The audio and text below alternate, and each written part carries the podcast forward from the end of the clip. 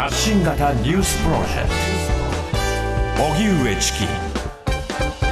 セッション発信型ニュースプロジェクト、荻上チキセッション。荻上チキと、南部ひろみが生放送でお送りしています。ここからは特集メインセッション。今日のテーマはこちらです。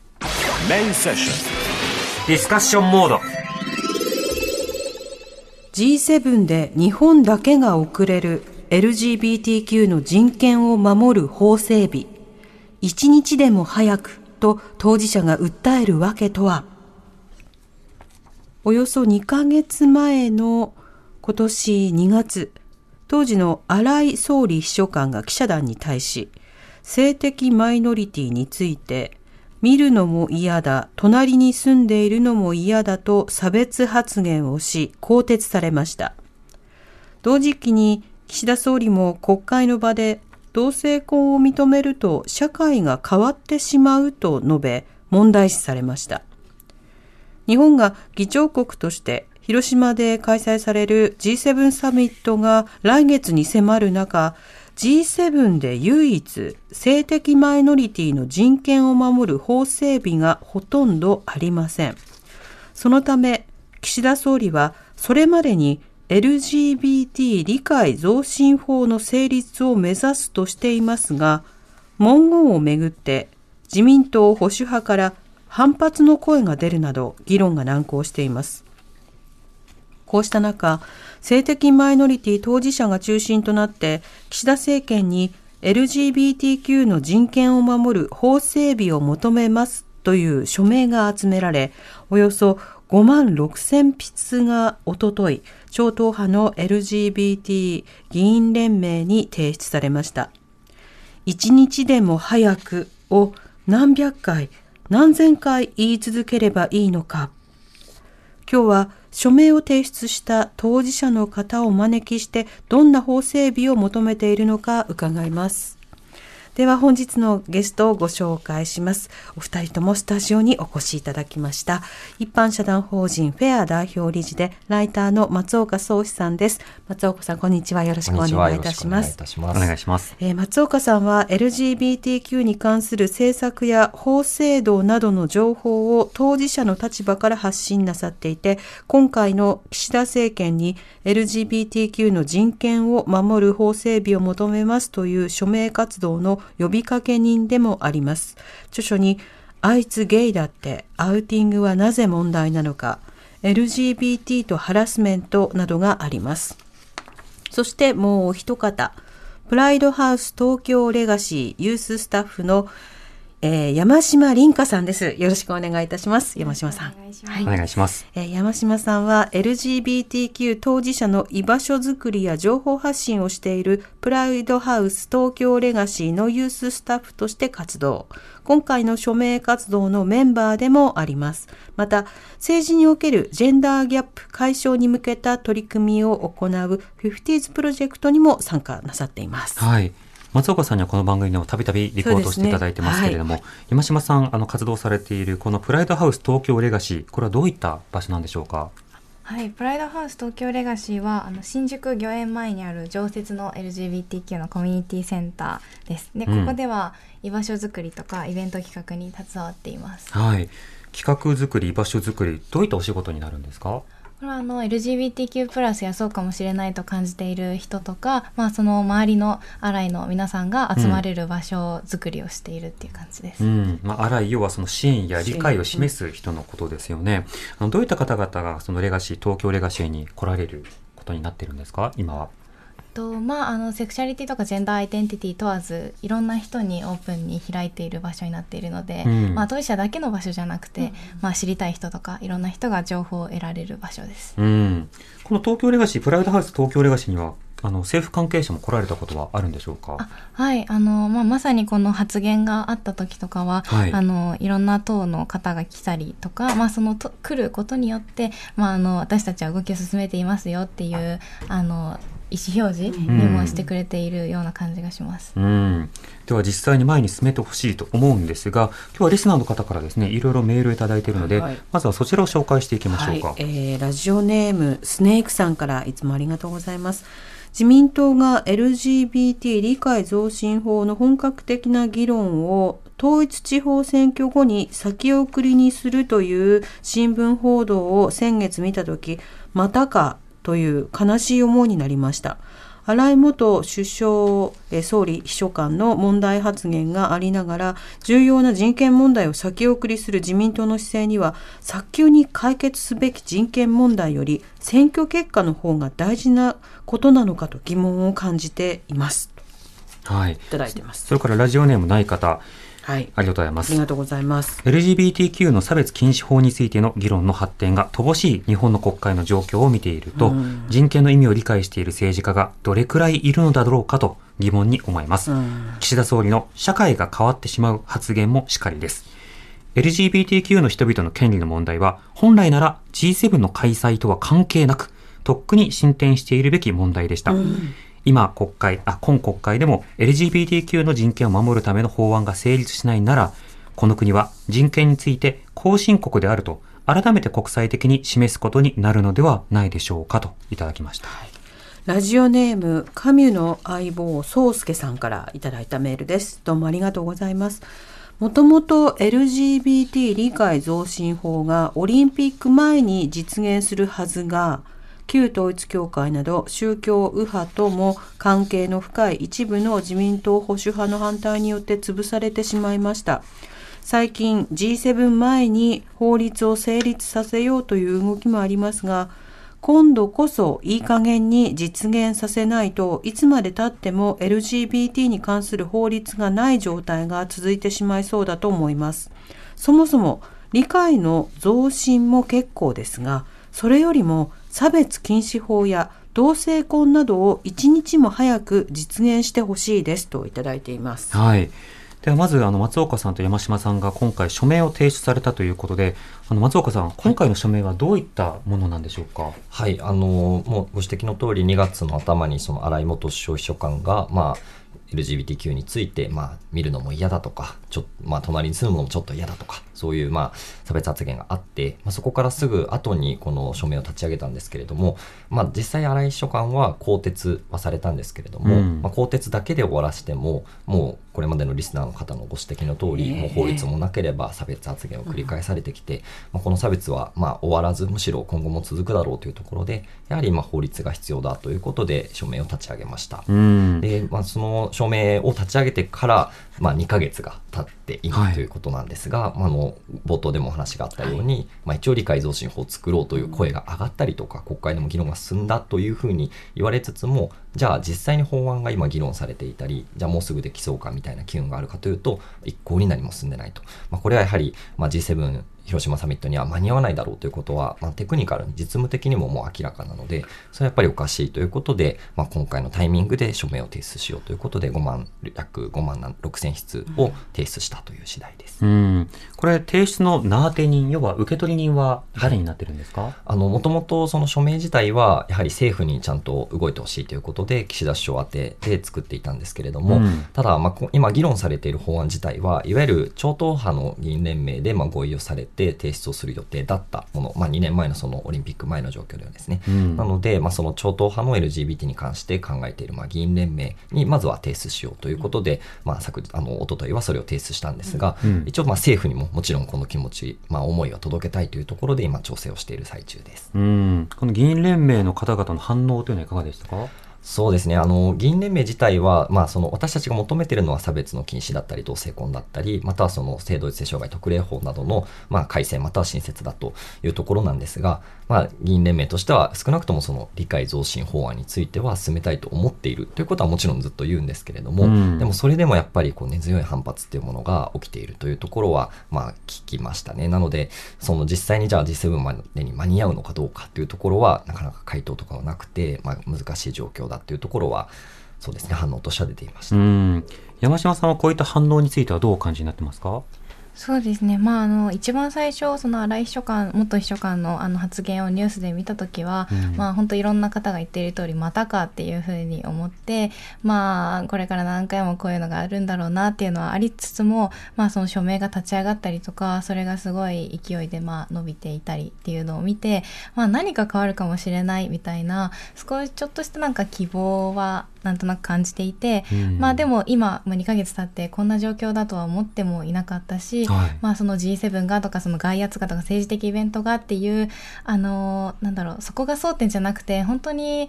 人権の問題なので、まあ、これだけ世論も高まってきているんだしと思っていたのに、まあ、世論を無視する形で今こうなっているのは、まあ、全然想像できていなかったなと思っています。うんまたあの、プライドハウス東京レガシーにも、あの、プライドハウス東京レガシーにもいろんな政治家の方も来られましたし、はい、またあの、官邸でいろんな方との面会もあったと思うんですけど、山島さんはこれまでどんな方とお会いされましたか？そうですね。プライドハウス東京レガシーに来てくださったのは、まあ、公明党の方々で、まあ、あの党首も来ましたしその他の議員さんたちも来てくれました、うん、であの岸田総理にも会って、はい、でその周りのあの森雅子さんだったりとかあの国際人権担当されているあの議員さんも本当いろんな方がいたんですけど、うん、まああのすごい分かってくれてるこの人って思えた方は正直いなくてなんかパフォーマンスだったのかなって感じることは本当にたくさんありますし、うん、あの皆さんその苦しんでいる皆さんのことは分かりますっていう風な、はい、あの表情を見せてくれたり言葉をかけてくれたりはするんですけど、うん、まあそれと一緒に動いてくれないとやっぱりやってる感だけ出されてもなんか本当に意味はないしむしろ傷ついていくし、やっぱり動いてくれないみたいなその失敗体験になってしまうのが私はすごい怖いなと思っています。少なくとも岸田さんはやってる感すらまだ出してないタイミングであると思うんですけど、うん、公明党に関しては同性婚賛成ですし関連法案も必要だっていう立場ではあったんですが、うん、実際お話しされてみていかがでしたか？そうですね。まあ、あの、話してみて、あの、なんだろう、前向きだっていうふうには思えたんですけど、うん、あの、差別禁止をまでは言ってくれはしなくて、うん、その理解増進でっていう、あの、動きだったので、はい、なんかそこで、うーって思うところもありましたし、まあ、それを飲み込んで、なんか、ちょっとずつでも前進をって思わなきゃいけないのかなっていうマインドにはなりつつありましたが、でもやっぱり、あの、求めてるのは差別禁止だし、そのスタンスは、まあ、私は当事者として崩してはいけないなって思っています。うん自分たちの声よりも何か自民党への配慮を公明党はしてしまってるんじゃないかっていうふうに懸念は抱きますよね。はいうん、松岡さん、こういった各党の、特に与党の温度感というのはいかがですか？というのも、あの与党の議員の中にも、推進議連の方もいらっしゃれば、全く反対という方もいらっしゃるじゃないですか、この温度感、いかがですか？はい、あのそうです。ね、ままずその自民党の中においては、確かにその2015年時点からその超党派の議員連盟には、自民党の議員ももちろんいて、うん、ただ一方で2016年あたりにその、まあ、自民党独自の LGBT 特命委員会というものが立ちか立ち上げられて、はい、そこで出てきたのが、その理解増進法案だったんですよね。つまり、まあ、差別禁止をさせたくないために、まあ、その対案として出さ出されたのが、まあ、その理解増進法案だったというふうにも言えると思います。なので、うん、最初からまあその自民党の中でも賛成の人もいれば、まあ、まあ、一部ですけど、すごく強硬に反発する人もいて、まあ、その勢力の中でできてきたのが、まあ、骨抜きの理解増進法案だったと。で、最終的にはその自民党も一定程度まあ合意しなきゃいけないと。でさらには、まあ、今の政治状況では野党もある程度、まあ、合意をしなきゃいけないという時に、超党派の議員連盟で2年前のオリンピック前に、まあ、一応この案で通す、通すことにしようとしたのが、まあ、その理解増進法案の合意案ですね。修正を多少したと。で、そこで、その差別は許されないという言葉が、いわゆる基本理念とか目的とされるもの、つまり理解を増進するための施策の前提認識のところに、まあ、差別はダメだよねっていうことを一言入れただけなんですけど、はい、これにものすごく自民党の中の一部強硬な反発が起きてしまって、それですらやっぱり通らなかったっていうのが約2年前ですね。なのでその、まあ、自民党の中でも確かに推進派もいれば反対派もいるっていうふうに言うことはできるんですけど、はい、やっぱ私の実感値としてはすごくまあやっぱり旧統一教会をはじめとした特定の組織と結びついている一部しかもそれは必ずしも人数として多いわけではない人たちがやっぱり権力をすごく握っていてその人たちがものすごく反発をしている、はい、一方で、まあ、ほとんどの人はやっぱり関心がないというか、まあ、別にそういうのを作ってもいいんじゃないっていうような多分議員は一定程度いると思うんですけどだからといってじゃあこの人権問題だって言ってちゃんと法案を通そうとしてくれるかっていうとなかなか通らない、まあ、これがなかなか進まない大きな要因なのかなとは思っています。うん。非常に消極的で、例えばヘイトスピーチに関する法律の際にも、規制法ではなくて対策法という格好で、少し後退した立法しかされていません。あの具体的なこういった差別を規制しようという議論に対して、野党が提案しても、むしろ与党の側がブレーキ要因になったり、骨抜きにするということが続いてます。どうしてこれ、あの性的マインドリティに対する差別に対して、与党の一部はこう反発するのか、松岡さんどう見てますか？はい、あの、これはまあ、すごく明確なものは一つやっぱり宗教的な、まあ、価値観だったりっていうものは、まあ、それは、まあ、まあ、応援する組織だったりとのつながりっていうのは大きいと思います。実際に、その LGBT 理解増進法案が議論されていた約2年前の時に、その会合の中で出てきたのは、やっぱり地元の神社で、例えば同性婚の結婚式をしたいといったところを断れなくなったらどうするんだっていう声とか、はい、まあ、そういう声が出てきたっていうことは報道でもされているそうで、うん、やっぱり、あの、一義的にはそういった宗教勢力との結びつきっていうのはすごく大きいだろうというふうに言えると思います。なのでやっぱり差別を禁止してしまうと、まあ、異性カップルは結婚ができて同性カップルは結婚ができないっていうのは差別になってしまうので、同性婚につながってしまうんじゃないかとかやっぱりそういうような反発っていうものは大きいのかなと思います。今断ってる神社があるということですか？ということは。そうですね。実際には断ってる神社っていうのは今あります。でそれはあの旧統一教会の件が報じられて以降ですね、昨年からまあいろいろ報じられている中ですが、その中でまあその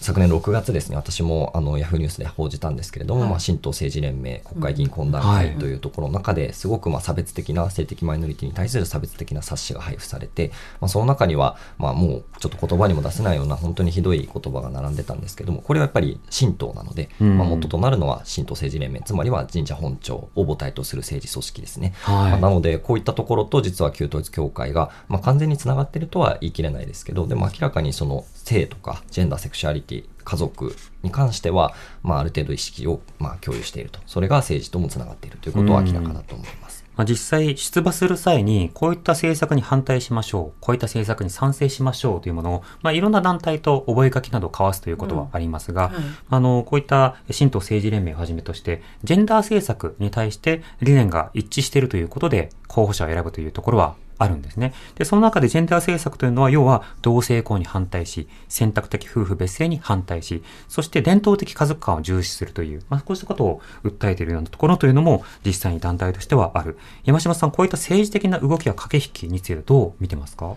そうですね、まあ、私はもう学校ではそんなこと習わなかったし、うん、その政治とか選挙とかって、まあ、公正に行われて民意が反映されてっていうふうに習ったので、はい、なんだろう、まあ、多数派？そのさなんか日本の今政治がその同性婚とかいろんなジェンダー問題をあの全然解決できないのってまだ多数派がそうだからだって思ってたんですけど、うん、まあ、蓋を開けてみればというかいろんな人の話を聞いてみれば、まあ、そんなことは全くなくてであの一部の本当に特権を握った少しの人たちだけが、まあ、その力を握ってしまっていてでそれがあまりにも高い壁でで私たちはこんなに望んでいて、まあ、世論も本当に変わってきているのにもかかわらずなんかまだその駆け引きがあるっていうこと？でそれをまあ私たちがクリアに見ることができないっていうのにすごい悔しいなっていう気持ちを感じますし、えー、あのどうやったらいいんだろうって本当に途方に暮れそうになることがあります。もう一つその政治とやっぱり世の世の中との乖離っていうものはやっぱりこれは指摘せざるを得ないかなと思っていて、例えば性的マイノリティに関しての法整備は、まあ、世論調査を見ててもいわゆる LGBT 法の賛成っていうのは結構多かったりとか、まあ、同性婚もまあ過半数を超えていたりとか、でさらに言えばいわゆるこう自民党のバックとしては、まあ、例えば経団連とかが挙げられると思うんですけれども、はい、まあ、企業のそういった立場の人たちも差別禁止法だったり、または同性婚に賛成をしていて、まあ、例えば野党の一応、まあ、そのバックにいるとされている、まあ、例えば労働組合のナショナルナショナルセンターの連合とかも、まあ、同じく差別禁止法や同性婚に賛成をしていると。まあ、こういう状況で、ある種、世論としては、その性のあり方や家族のあり方の多様性を受け止めて、まあ、それを尊重する方向に変わってきていて、はい、まあ、世論調査としても国民の多くもそれを賛成していると。まあ、つまり、あの、今、この性的マイノリティの法案を進めても、世の中的には、まあ、ある程度ウェルカムだというふうにも言えるんです。もちろん深刻な差別は残ってるから。だからこそ法律が必要なんですが。だけれども、こんなに進まないっていうのは、単純にその政治が今、そのマイノリティの声を聞いていない、人権を無視しているっていうことだけでなくて、はい、もうすでにその社会の多くの人たちの声と向き合っていないと。つまり、さっき、まあ、述べた通り、特定の勢力、例えばそれは、まあ、その統一教会はじめですけど、まあ、やっぱり特定の勢力と向き合っていてそのために政治を行っていると。こういうふうに指摘せざるを得ない部分が大きいというふうには思います。うん。まあ、評伝とイデオロギーこうしたものを重視した上で人権と当事者を軽視しているという構図があるわけですよね。あの確かに山島さんが先ほどおっしゃったように今はその意見としては多くの方が同性婚などに賛成している。でも10年前に20年前はそういった状況ではなかった、それがしかしだんだんと数的には多数派になっていった。でもそこまで変えたのに、一部の抵抗のしている方々が、まあ、かたくなに拒み続けているという状況があるわけですよね。山島さんは例えば、あの、若い頃からこういったメディアとかで、その同性愛であるとか性的マインドリティに関する報道、あるいは描写のされ方というのは、印象的なものについてはどういうふうに触れてこれまで来られ、来られましたか？そうですね、まあ、私がその LGBTQ+ コミュニティのまあ若い世代たちと話していて、はい、まあ、見ているのは、まあ、見ているその LGBTQ+ プラスのあのレプレゼンテーションは、うん、あの全部海外あ表彰は全部あの海外から来ているもので、うん、まあ、日本のコンテンツから、まあ、私のアイデンティティをなんていうか肯定できる、はい、あのイメージを受けたことは正直なくてでそれはあのニュースもそうですけどやっぱり SNS を通して日本のあの、まあ、テレビ報道とか新聞だけじゃなくて海外のニュースも見られるようになってでって中でその日本とその海外の動きとをやっぱり比べることが本当にたくさんあります。なので、はい、あの日本がどれだけ遅れているかとか日本がどれだけかたくなに進めようとしていないのかはあのこの世代というか、まあ、本当にひしひしと分かっていると思います。なるほど、うん、それは本当に変化もあるし、しかし変わらないところもあるし、両面ありますよね。というのは、例えば私が若い頃、レプレゼンテーション表彰というのは要は、こういった人たちってこうだよねっていうことをメディアが表すことによって人々がこう学ぶ効果があるわけですね。で、私が若い頃とかだと、やっぱりそのホモセクシャルとかゲイ、同性愛者というのはすごく部別的攻撃的笑いの対象とする描写というのが、まあ、コメディなどでとても日本だと多かったわけです。ところが、あの山島さんの世代だとですと、若いい頃からおそらく海外の配信の動画とか、あるいはネットフリックスなどをはじめとした配信サービスに触れているので、海外での性的マイノリティの描写に当たり前のように触れられているから、自分は決しておかしくないが、日本社会はどうも海外ほどには受け入れてないようだっていう、こうしたこう学びをするわけですよね。これはいかがですか、はいそうですね。もう私もなんだろう。別にすごい差別を受けている描写を見たわけじゃないので、はい、あの私は全然大丈夫だと思いながら育ってきていたりとか、まあ、そのコミュニティにすぐにたどり着くことができているにもかかわらずやっぱり制度の壁にぶつかったり、うん、日本で生きていくことってこんなにも難しいんだっていうのをだんだんだんだん分かりつつある状況にあって、はい、まあそれはなんかまあこれまでその生きていく中でとかアイデンティティを得る中で困難を感じた部分もありますけどでもやっぱりその制度の壁にぶつかるとか社会にじゃあ出ようと思った時に自分らしく生きられないっていうこの何て言うか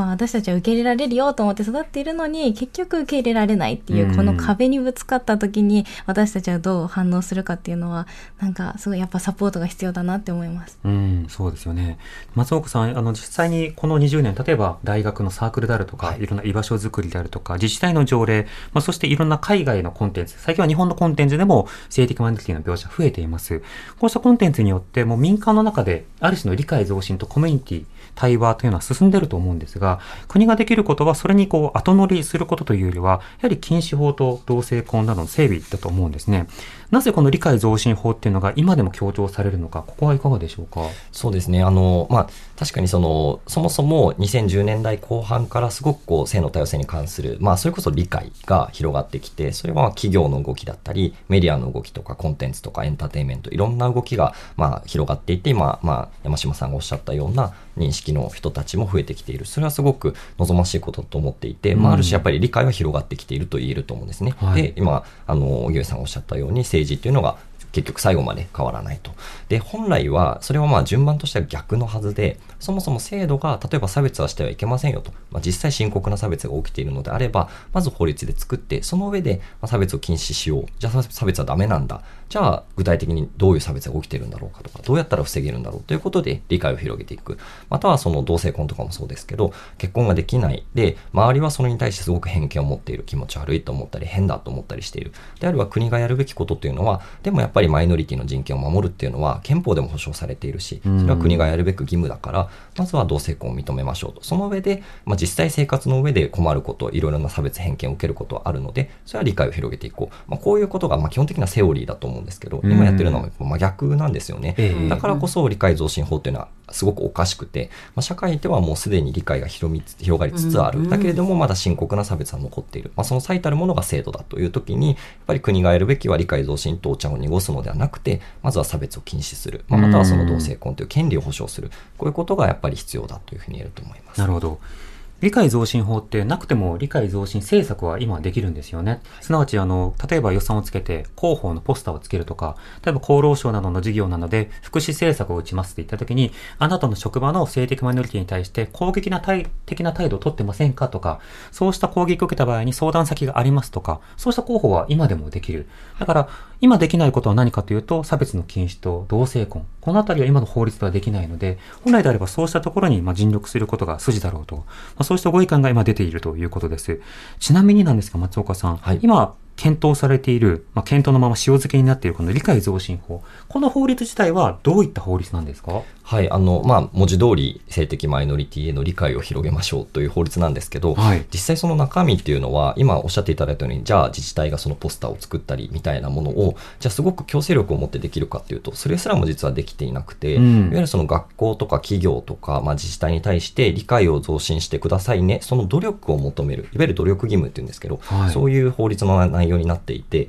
まあ、そもそもその差別を禁止するという土台もなければ、うん、理解を広げてくださいねっていう指示はしているけれども、必ずそれをしてくださいねとも言っていないという、まあ、本当に結構あの効力としても低い法案なんですよね。で本当にちゃんと決まっていることは例えば国は基本計画を作らなければいけませんよとかそれはちゃんと義務になってるんですけど、はい、それはまあ当然やった方がいいことではあるのでもちろん必要なんですけどやっぱり我々が言いたいのはまずその差別はダメですと。これはまず差別はしてはいけませんという土台を作った上で、だからこそ理解を広げる施策をそれぞれ学校とか事業事業者とか、まあ、企業でやってくださいねと、それもしかも義務としてちゃんとやってくださいねっていうと初めて、あ、なんかこう LGBT なんて考えたこともなかったけど、あ、確かにうちの学校とか学あの企業とかでも啓発していかなきゃいけないんですねと、しかも差別はダメだっていうことも国でルール作りましたねと。じゃあポスター作りましょうとか、研修やりましょうとか、うんうん、そういうふうに広がっていって、それこそトップダウンにちゃんと、あの、つつ裏裏広がっていくものだと思うんですけど、まあ、まさにすごいこう、お茶を濁している状況っていうのが、まあ、骨抜きだっていうのが今の理解増進法案かなと思います。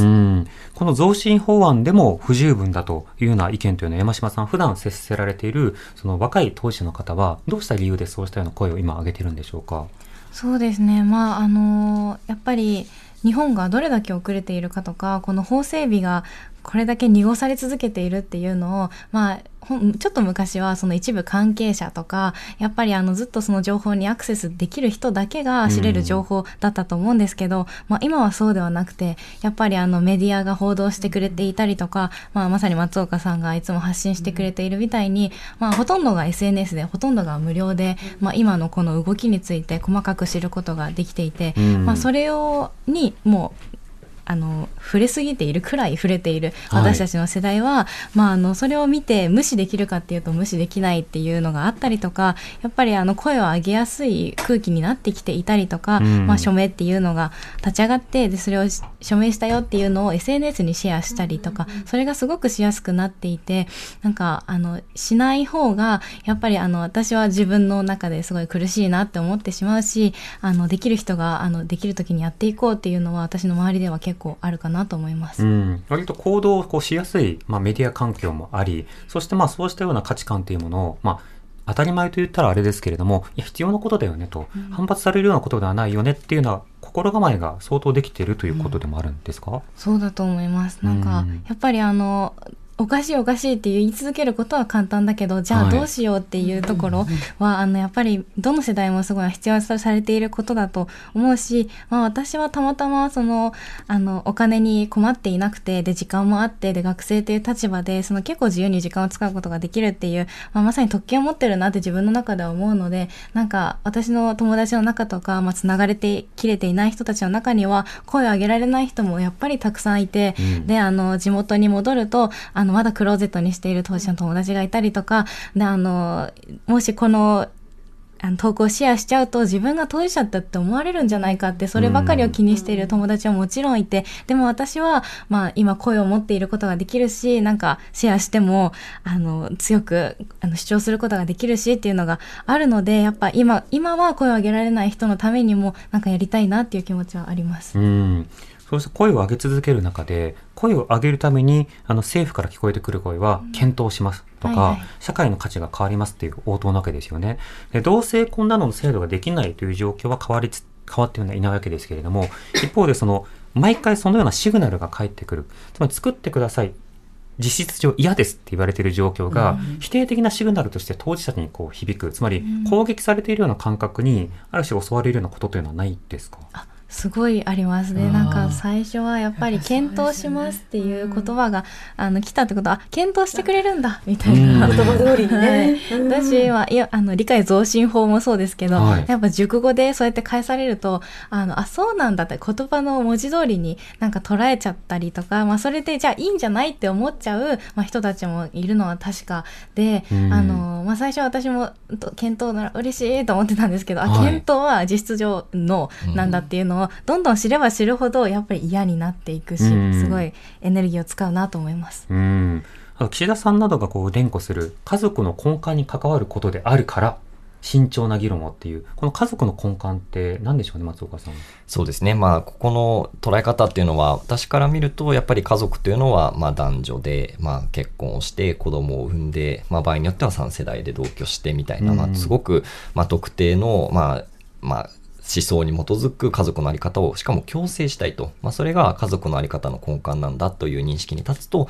そこが変わってしまうから、まあ、その同性婚だったりまたは選択的夫婦別姓とかは、まあ、困ると。嫌だということなんだろうなと思うんですけれどもやっぱりあの家族の根幹っていうかそもそも家族のあり方は国が決めるものではないというふうに私は思っているので、はい、そもそも家族のあり方はそれぞれの家族が、まあ、それぞれの価値観、またはそれぞれのあり方を決めて、まあ、過ごしていて、それを、まあ、国が制度上保障するということだと思うので、まあ、その家族の根幹が変わるっていう考え方自体は、私はやっぱり乗っ取れないなというふうに思いますね。まあ、特定の形がもうすでにあって、その形になるようにみんなに推奨するというよりは、社会の様々な形に合わせて社会システムをこう変化させていく。はい、まあ、それが政治で、今までの制度だとどうも救いきれない、あるいはこぼしてしまうような当事者ニーズがあるなと、分かったらそれを変えるのが政治ではあるのだが、いや、このシステムを守る、このシステムが変わってしまう。ある意味では意固地に振る舞っているようにも見えますね。そうですね。まあ、まさにその形を守ろうとしてるっていうことが大きいと思います。まあ、いわゆる国籍制度とかはまさに象徴的ですけど、その、さっき言ったような家族のあり方を形だけでも守りたい。実態として守りたいわけではない。それはなぜかというと、もうすでにそういった、もう求めている家族像はもうなかったりするわけですよね、日本のこの社会には。なので、やっぱりだいぶ政治は社会と乖離してしまっているなというふうにも思います。うん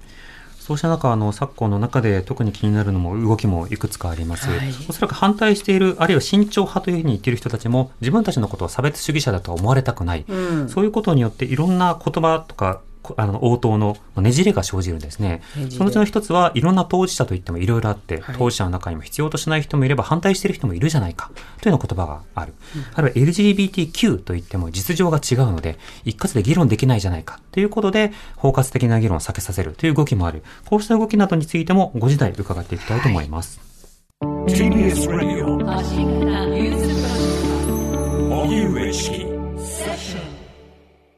荻上チキセッション。今日の特集メインセッションテーマは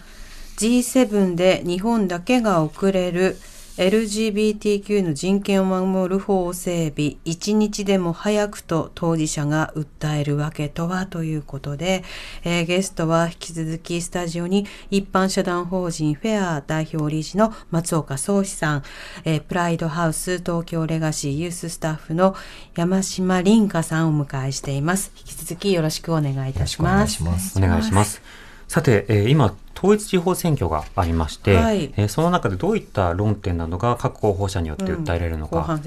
ね、ね、各政党がどういった主張をするのか、ということも、まあ、注目なんですが、あの山島さんはこのプライドハウス東京レガシーでの活動だけではなくて、ヒフティーズプロジェクトという活動にも参加されています。うん。はい、この活動はどういったものですか？はい、えっと、フィフティーズプロジェクトでは、あの、統一地方選挙に向けて、えっと、女性、もちろんトランスジェンダー女性を含む女性と、セクスジェンダー、ノンバイナリーの20代、30代の女性に立候補を呼びかけて支援して、で、他にも立候補しない人には一緒にボランティアに行こうっていう投票以上の、あの、政治参加の仕方を、のきっかけを作るっていう活動をしています。うん。そうした活動を行いながら、まあ、前半戦と言われる、まあ、統一地方選挙の、はい、先週末の開票が行われたわけですが、うん、まだまだ、えー、選挙の呼びかけと、はい、そして投票が控えている自治体もあります、うんはい、どういった点注目してますか？そうですね。まあ、やっぱりあの、これまで集まってきてくれた、あの、20代、30代の、まあ、と該当する候補者の方々のボランティアとか、私が個人的に行ったりもしてるんですけど、うん、まあ、その中で、やっぱりその、弱い立場とされている人たちが、あの、どれだけ、あの、立候補することに対してハードルを感じているかとか、まあ、実際に、あの、出た時に、あの、本当に、あの、もう想像を絶する世界が広がっていたりとか、えー、でそれをみんなで守っていかないといけないのにどうしても孤立させてしまうような状況があったりもしていて、うん、まああのまあそりゃ変わらないよなみたいな。そりゃ政治は変わらないなっていうのを日々納得する感じではあります。うん。特に選挙というものがさまざまなそのジェンダーマイノリティにとって壁になりがちなものというのはこれまで見てきてどういった点感じましたか？そうですね。まあ、あの、すごい強い、いわゆる強い政治家の方が、まあ、24時間選挙のことを考えられる人じゃないと政治家になれないとか、そういう発言をしちゃうくらい、やっぱすごくマッスルなやり方が今、当たり前とされていて、うん、まあ、それについていける人たちは、やっぱりすっごい限られているなっていうのはすごい感じています。うんまあ、24時間365日選挙のことだけ考えてる人には投票したくないですね。絶対にしたくない絶対有権者のこと考えてないじゃんっていう。うん、有権者、まあ、選挙を考えることが結果として有権者のニーズを考えることだというロジックは当然成り立つことではありますけれども。しかもその間家でじゃあ家事とかねご飯作ったりとか誰がやってるんだろうなとか思います、ね。うん、もろもろということですね。そうした中で例えばそのジェンダーに関する論点、えー、そうしたような政策が各自治体で導入されるか。松岡さん、実際今の日本ですとまあ、同性婚はありません。ただし、同性パートナーシップ条例というのは各自治体にできていまして、これによって一応は、まあ、日本国民の半数以上はカバーできるほどには自治体で広がっている。ということは、性的マイノリティという観点からも統一地方選挙、とても大きな意味を持つと思うんですけれども、はい、どうお感じですか？そうですね、今おっしゃっていただいた通り、パートナーシップ制度は各自治体で、まあ、作ることができます。で、それは、まあ、残念ながら、その、法的な効果はないので、まあ、例えば、まあ、市営住宅、区営住宅とかそういったものへの入居ぐらいはできたりはするんですけど、まあ、実際相続とかそういったものは国レベルなのでできないと。だけれども、やっぱりうちの自治体にはちゃんと、まあ、同性カップル含め性的マイノリティの人がいて、まあ、同じ市民なんだよっていうことをちゃんとこう認める施策としてはすごく重要なんですよね。なので今もあの、それこそ今おっしゃっていただいて人口カバー率でいうともう 6, 6割、7割というふうに広がってきているので、えー、それぐらいや多くの、まあ、自治体で今広がっているっていうことを、まあ、受け止めた上で、例えば、まあ、投票するときに、その、まあ、その候補者の中の政策の一つにパートナーシップ制度って入ってるかどうかを見て、それで投票するとか、それはすごく大事だと思いますし、うん、あの、まあ、マイノリティに関することって、どうしても多くの人からすると、やっぱり自分とは関係ないことだというふうに思うと思うんですが、ただ、やっぱりその、一番その地方自治体っていうのは、今身近で目の前で起きていることに対して、例えば行政の窓口に行くときって自分の自治体の窓口に行くわけなので、その人たちが、いろんな人たち、多様な人たちがこの社会にはいて、いろんな窓口に、あのその窓口にいろんな人が来るんだっていうふうに思ってるかどうかって多分その自治体で生きてる生きやすさにもすごくつながると思うんですよね。だからこそ、まあ、パートナーシップ制度を一つの指標に例えば自分の自治体ではあの例えば政治にアクセスしやすいとかその、まあ、行政の市役所の窓口に行きやすいとかそういうふうな指標とリンクさせて考えてもらえると、まあ、つまり多様性の話なんですけどいいなと思っています。でそうすると本当に実は自治体ができることたくさんあって例えば災害時とかにどういう人たちが、まあ、取りこぼされないかとかいう観点っていうのは、はい、自治体ができることもたくさんあるのでガイドライン作ったりとか計画作ったりとか、そういう時にその性的マイノリティもそうだし例えば外国籍の人たち障害のある人たちとか、まあ、いろんな人たちの状況を考えた上での政策を考えられること。そこももしかしたらあの意識して検索してみたり調べてみると候補者によっては書いてたりするので、うん、こもちょっとぜひチェックしてほしいなとは思います、ね、うん、例えば避難所の運営であるとかあるいはその各家庭にこう物資を配給、配布するときに、どういったニーズがそこにあるのか。最近ですと、その生理用品やおむつであるとか、あるいはミルク、そうしたニーズがあるということを東日本大震災以降再発見するということも続きましたが、より広くそういった現場で発見するためには、地方自治体の様々な議員の活動というのがとても重要になるわけですね。山島さんはこういった論点についてはどう注目されてますか？そうですね、まあ、私もあの性的マイノリティの観点からで一番とっつきやすいなと思うのはパートナーシップ制度に対してどう考えているかだと思います。うん、であの私が投票できるところではあのパートナーシップ制度がなかったりするので、はい、あのまあ、候補者が街頭で立って演説とかしてますけど話しかけに行ってあの反対派だって分かっていてもあの話しかけに行ってあれってどうなんですかね？みたいな話をしてみると、うん、やっぱり直接話しかけてきたみたいな本当にいるんだみたいな感覚を、まあ、その候補者が持ってくれるとやっぱ全然違うなと思いますし、うん、あの SNS でなんかうごめいってるとかなんかどうしようかなどう発信しようかなって思ってるだけでも、えー、やっぱ届く範囲にはやっぱ限りがあるなと思うので直接会いに行って私はここに注目しているしこの一票あなたに託したいと思ってるしみたいなことをしっかりと伝えに行くっていうことはやってみています。顔が見えるようになるというのはとても大事ですよね。うんオンライン上などですと、どうしてもその攻撃行動が強くなったり、うん、あるいは自分の立場というものを絶対にこう揺るがせないということを、まあ、特にギャラリーを意識して、えー、振る舞ってしまうようなところがある。うん、そうした中で街中でも1対1ある目の前に生身の人間がいて、さすがにこの人に対して罵倒はできない。ネット上だと変なリプライを送ることは躊躇しないのだが、しかし目の前にいることは躊躇するという、今、はい、その別のスタンダードがあり、ある状況なのでそこで有権者としての姿を見てもらうというのは、とても重要かなとは思いますね。ねそれからこういった制度を議論する際には、まあ、理解増進法って結構不思議なもので、うんうん、例えば防衛費増額理解増進法を作ってないわけですよ。他にも様々な法律を作る際にも、その前に理解増進を作りましょうってしてないのに、同性婚などに関してのみ理解増進法が前に必要だっていう議論が急に出てくるんですね。人権理解増進法とか、子供の権利理解増進法とか、そうした議論抜きに導入はしてるものはあるんだけども、なぜかこのあたりはブレーキが踏まれる。ただそうしたブレーキを踏むロジックの一つに、いやいや、制度を導入したら、社会が変わるだけじゃなくて、悪用する人が出てくるかもしれないよという、こういった意見が出てきます。松岡さんいかがでしょうか？はい。まあもちろんその悪用論みたいなものが、例えば、じゃあ性的マイノリティは全員成人君主なのかって言われたらもちろんそうではないので、もちろん中には場合によっては例えば犯罪を犯す人だっていることは確かにいるかもしれない。だけれども、はい、その悪用論っていうものを持ち出してくると、やっぱり全ての制度は進まなくなりますし、実際にその悪用がじゃあどれぐらいあるのかとか、そういうものを、あの議論しても、やっぱりそれは論理性があんまりないことが多いと思うんですですね。まあ、パートナーシップ制度とかもよく、その、まあ、これを悪用してこういうふうに使う人がいるんじゃないかみたいなことを言うんですけど、はい、まあ、それを言うんであれば、やっぱりそもそも結婚制度自体、まあ、悪用する人がいるのではっていうふうに指摘できるので、じゃあ結婚制度をなくしましょうっていうことになると思うんですけど、そうはならないので、やっぱり反対ありきとしての、まあ、論点が多いのかなと思います。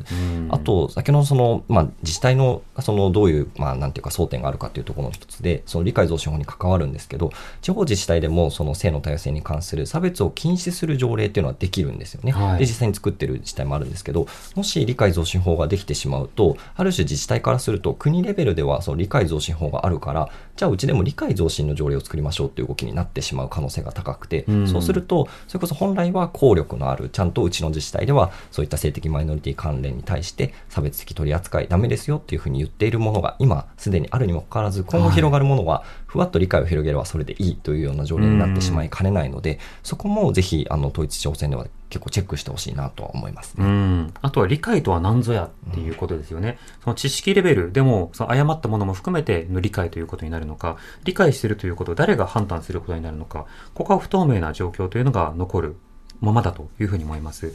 また、あの、悪用論などに関しては、実際にこれまでも様々な権利問題については悪用論って繰り返されてきたんですよ。例えば十数年前に国籍法の改正というのがありまして、これはあの国籍法に関して最高裁で違憲判決が出たので、改正しなくてはいけない。そうすると、日本人と、あの、の間に、あの、子供を設けた、その子供には日本国籍が適用されるよねっていう状況にしなくちゃいけない。という議論があった時に、当時悪用論がとても出たんですね、うん、どういうことかというと、目的を持ってたくさんの国民を日本に送って、日本人などの子供を設けて、で、自治体をジャックして、そしてその自治体の議事議事などをこうジャックするとか、ある人身売買の大国にするために意図的に利用できるじゃないかとか、頭の中でいろいろ想像することは可能なんですが、問題は蓋然性、つまりそれが実際にどの程度行われうるのか、それを想像できるだけの事例がこれまでどれだけあるのか、そうしたようなことを検討して吟味して進めていくということが重要になるんだけども、ファンタジーの想像だけではない、具体的な論理的な悪用論だったらまだわかるわけですね。そうしたの点も含めてなかなか議論が進まないところも、ま、未だあるわけです。山島さんは今後の議論どこに期待しますか？そうですね。やっぱりそのやってる感だけそれ出してもらっても困るって最初にも言いましたけど、早く早く進めてくれないと、まあ、いつまで経っても差別をしたいっていう意思表示にしか見えないので、本当に早く、一日でも早く、あの、やってほしいなと思います。うん、そうですね。松岡さんはいかがですか？はい、もうでも、山島さんがおっしゃった通りですね。あの、この、今回の番組のタイトル G7 で日本だけ遅れるっていうところですけど、はい、まあ、議長国として開催すると、しかも昨年の G7 サミットの、まあ、コミュニケでも、あの、首脳宣言ですね、その、的マイノリティ差別や暴力から守ると。それこそにコミットするということも言ってて、まあ、言ったことは守ってくれということなんですよね。約束したことは守ってと。その検討するっていうふうに言ってやらないとか、まあ、そういうことではなくてやっぱり言葉をちゃんと使ったのであれば、その言ったことを守ってほしいと。それは、まあ、理解増進ではなくて差別を禁止することですよねと。まあ、そこをやっぱり、あの、政治として真摯に向き合って、行動で示してほしいと思ってるんですけど、うん、まあ、そうならないというところに、まあ、ずっと、まあ、じくじたる思いですし、まあ、例えば統一地方選すごくあの投票率低かった過去最低だったと言いますが、まあ、こんな状況で確かに政治に対して、まあ、近づこうとか考えようとかあの投票しに行こうって思えないよねっていうのはどうしてもやっぱり思うというか、言ったことはやって、まあ、ちゃんとなんていうんだろうこう政策として公約したのは実行するとそういうこうあの、まあ、ちゃんとやるっていう、本当に基本的なことを政治にやってほしいなと。思います。まあ、今回署名が提出されたその後の各政党のリアクション、はい、そして今国会で具体的にどのような立法、手続きが進んでいくのか見ていきたいと思います。いきましょうね。うん今日は一般社団法人フェア代表理事でライターの松岡壮志さんそして、えー、プライドハウス東京レガシーユーススタッフの山島凛香さんをお迎えしてお送りしました。お二人ともありがとうございました。またよろしくお願いします。ありがとうございました。荻上チキ